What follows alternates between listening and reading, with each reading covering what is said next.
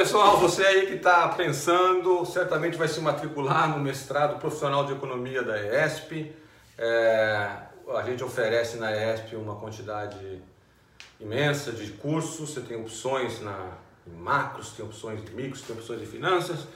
Eu vou gravar um podcast hoje aqui, um videozinho para vocês, para discutir um pouco a questão dos super salários. E eu acho que é muito importante, os economistas, normalmente os macroeconomistas, às vezes dão pouca importância para a teoria microeconômica, teoria da escolha. Mas entendimento do funcionamento das coisas, mecanismo de incentivos, né? como que os preços relativos se mexem afetam as decisões, aonde que o mercado falha, etc. Tudo isso aí que é muito mais né, abordado nos cursos de micro é absolutamente fundamental para entender como o mundo funciona. E não só dentro da economia, fora também. Porque basicamente a nossa estrutura de raciocínio é assim, a gente tem uma, um objetivo, certo? Pode ser o lucro, pode ser ser feliz, pode ser ganhar uma eleição. E a gente tem umas restrições.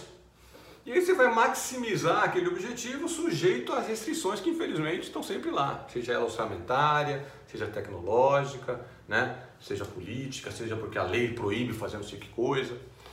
Então o raciocínio micro ele é muito poderoso é, para explicar fenômenos, né? desde por que a, a laranja no começo da feira tem um preço, no final da feira tem um outro, isso parece mais óbvio, até explicar por que, que alguns caras têm salário milionário, por que, que, sei lá, o Neymar hoje ganha muito mais do que o Pelé ganhava na época dele. Né? E hoje a gente vai falar de super salários, então. Então você deve alguns minutos aqui para bater um papo sobre super salários. E tem duas maneiras né, de você ter um super salário. Uma é matricular no curso, brincadeira. É, super salário em geral acontece quando você tem alguma habilidade muito escassa. Mas vamos discutir antes esse mercado aí, mercado de trabalho, que tem oferta e demanda também. Né? A oferta de trabalho somos nós, lá eu estudei tal coisa, eu gosto de física e tal, então vou oferecer dar aula de física. Ou fazer qualquer outra coisa. E tem a demanda para o trabalho, que nesse caso são as escolas ou as faculdades contratando professor de física. E quando essas curvas se encontram, né? Então o modelo mais simples é quando essas curvas se encontram, você determina o salário e a quantidade de pessoas que estão sendo empregadas e tal. O mundo não é muito bem assim no, na, no caso do mercado de trabalho, eu já vou explicar por quê, mas vamos tomar esse primeiro modelo mais simples possível de oferta e demanda. Tá? Então, nesse modelo, pensa se o que, que leva, por exemplo, um engenheiro a ganhar mais do que um outro engenheiro. Os dois trabalham em funções similares. Esse cara vai ganhar mais do que o outro se ele por dois possíveis motivos. Um, ele é mais produtivo, então ele traz mais lucro para a empresa. Se tiver concorrência no mercado de trabalho, a empresa vai querer ofertar um salário maior para esse cara, certo? Porque senão a outra empresa oferece um salário maior, então vai ter essa briga, você vai meio que convergir, se tiver concorrência no mercado de trabalho, demanda por trabalho, né? É, tiver bastante empresa buscando esses caras, o salário vai convergir para o que, que é o produto marginal dele, que é a produtividade. Se eu entrego mais, se eu sou um engenheiro melhor do que o outro engenheiro porque eu estudei mais, né? ou porque eu tenho mais tempo de experiência, então eu já sei como abordo alguns problemas na prática e tal, enquanto o outro cara é meio jovem ainda não sabe, então eu vou ganhar mais alto, eu vou ganhar um salário mais alto. Aí é, é um modelo bem tradicional, isso explica parte das coisas, explica por que, o engenheiro, por exemplo, ganha melhor do que o, o um engenheiro bom ganha melhor do que um engenheiro de pior qualidade, que não foi, que faltou as aulas lá, ficou, sei lá, fazendo o quê, namorando, na hora que era para estar na aula de elementos de máquinas, né? ou de resistência, ou de termodinâmica, tal, tal. Beleza, então essa é uma, uma, uma possibilidade. A outra possibilidade é o cara estar tá empregado num setor em que o produto que é feito naquele setor ele tem mais valor. Então na matemática vai ser o produto marginal do cara vezes o preço do bem que a empresa vende. O que, que adianta eu ser super eficiente se eu estou num setor que é meio que decadente, as pessoas já não compram mais aquele tipo de produto, etc. E meu salário vai ser baixo. Aí provavelmente eu vou migrar de setor. Mas só para deixar claro que é uma combinação das duas coisas. O quanto que aquela coisa que está sendo produzida, o valor de mercado daquilo, meio que multiplicado pela sua produtividade. Isso vai meio que determinar o seu salário. Então esse é um modelo, um dos modelos para entender salário é esse daí. É um modelo legal e explica, por exemplo, esse caso que eu acabei de citar. Tá bom. Isso não explica por que uma empregada no, na Inglaterra ganha 5, 6, 7 vezes mais do que uma empregada no Brasil produtividade não vai ser muito diferente de lá e aqui. Então aí tem um outro modelo por trás. Por que, que será que a empregada no, no, na Inglaterra ganha muito mais do que uma empregada no Brasil? Aí você tem que olhar para uma coisa que a gente chama em micro de equilíbrio geral. Olhar as outras forças que estão meio que se mexendo né, nessa economia ou na sociedade, que estão levando a esse diferencial de renda. Nesse caso específico, não é o capital humano né, ou a produtividade da empregada que está fazendo muita diferença. É o fato de que a produtividade média, capital, capital humano médio na Inglaterra é muito mais alto, então as pessoas estão empregadas em outros setores. Então é um problema bem simples, puro, direto, de oferta baixa né, de empregada doméstica, certo? E migração tem custo, né? Pô, se a pessoa acha que todo mundo migra assim, migrar é difícil, é complicado migrar, ainda mais com baixa renda. Então tem uma certa barreira. Você migrou para lá, foi, o salário de empregado vai ser alto. Você pagou esse custo de migrar, pouca gente migra, e lá, como o capital humano é muito alto, quase todo mundo tem segundo grau completo, pouca gente quer trabalhar nessas funções. Então, esse modelo, que é diferente do primeiro, né, na sua essência, explica por que, o salário é mais alto da empregada. É um, quase um super salário. Para a empregada que mora em, em, na Inglaterra, o salário para quem mora no Brasil, desculpa, o salário da empregada que mora na Inglaterra é quase um super salário né? É, guardadas as devidas proporções. Bom, então esse é um outro segundo modelo. Tem um outro modelo que fica explicando pô, por que, que a babá ganha tanto, tão bem. Então você pega mesmo no Brasil, né? Você vai diferencial de, de, de, salário de babá e de uma, de uma outra pessoa com o mesmo nível de capital humano, tá? Formação similar, tal, mesma idade. Por que, que uma ganha muito mais do que a outra? Bem mais. Eu diria que é 20, 30% mais, mais ou menos.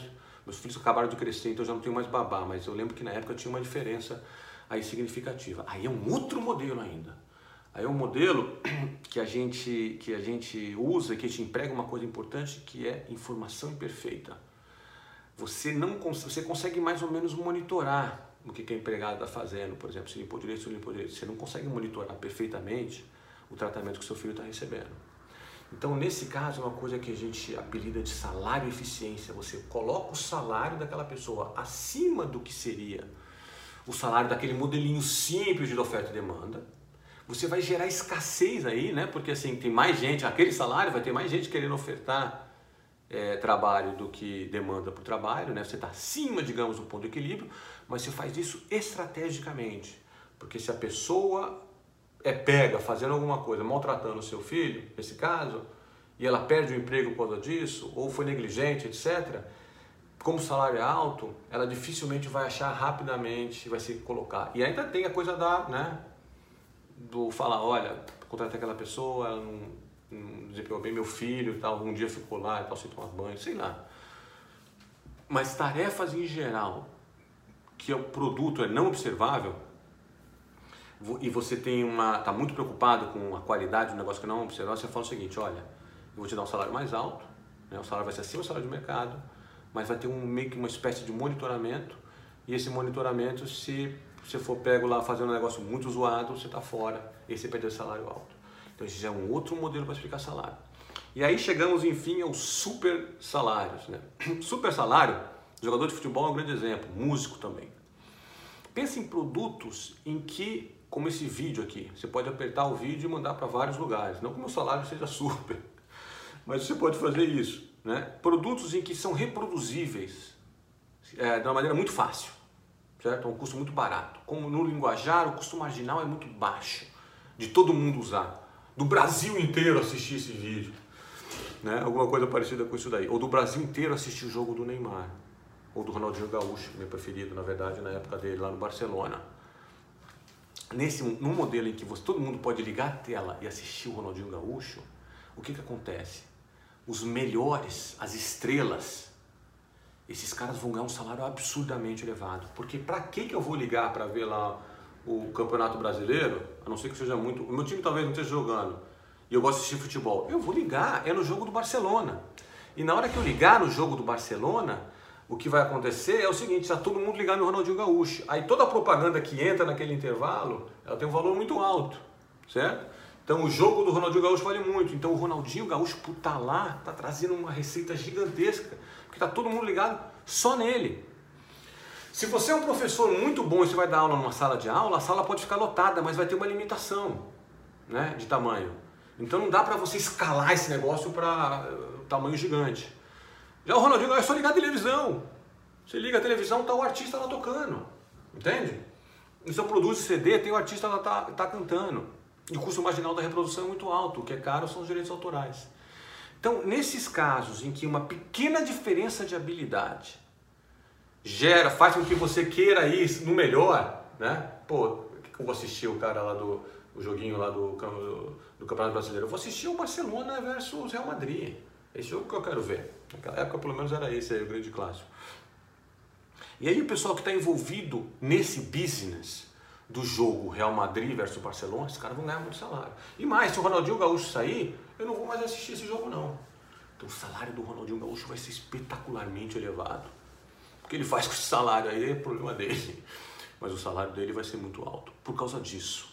Então, diferenciais de, de, de, de competência ou de qualidade, às vezes que não são muito grandes, mas se eu quero ver só o melhor, porque eu posso ver só o melhor, porque a televisão chega para todo mundo, né? Esse cara vai ganhar uma fortuna de salário.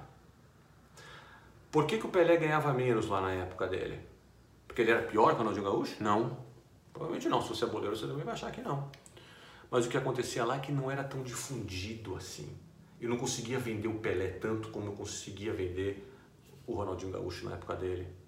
Porque não tinha essa, essa tecnologia né, que, que possibilita isso aí hoje, que é a televisão, que é o streaming, que é não sei o que lá, eu não tinha lá nos anos 70. Então, naturalmente, eu não consigo comercializar tanto o talento do Pelé.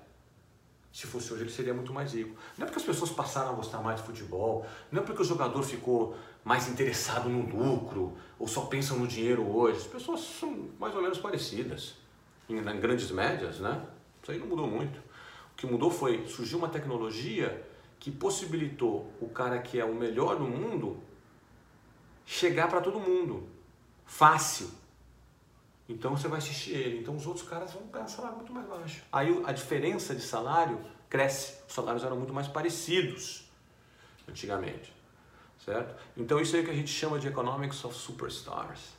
É o cara que tem um talento que o diferencia dos outros e que, mas não basta parar aí.